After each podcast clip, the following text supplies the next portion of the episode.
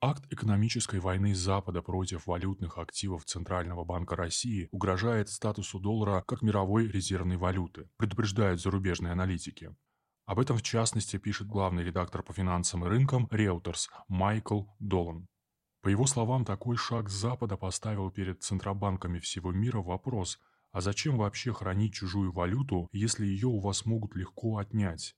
12 с лишним триллионов долларов по всему миру на конец 2021 года, 60% из которых – доллары США. Одной из очевидных альтернатив доллару может стать китайский юань. На его долю приходится 2,7% мировых золотовалютных резервов, считает Долан. При этом у самой КНР накоплено уже около трех с лишним триллионов долларов, которые, добавим, ей не на что тратить, учитывая гигантское положительное сальдо ее торгового баланса с США.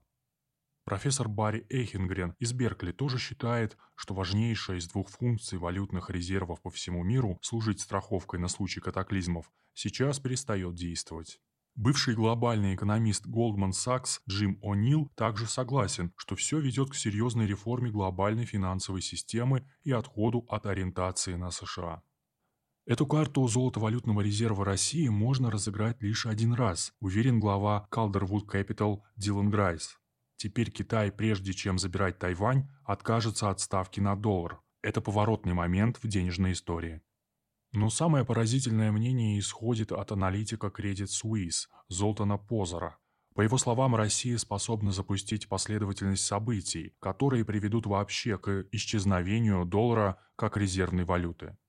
Выступая на Bloomberg, Позер заявил, что копить резервы в долларах теперь бесполезно, ведь их могут отобрать у вас именно тогда, когда они вам больше всего нужны. И Россия здесь не единственный пример. Совсем недавно администрация Байдена точно так же захватила активы Афганистана.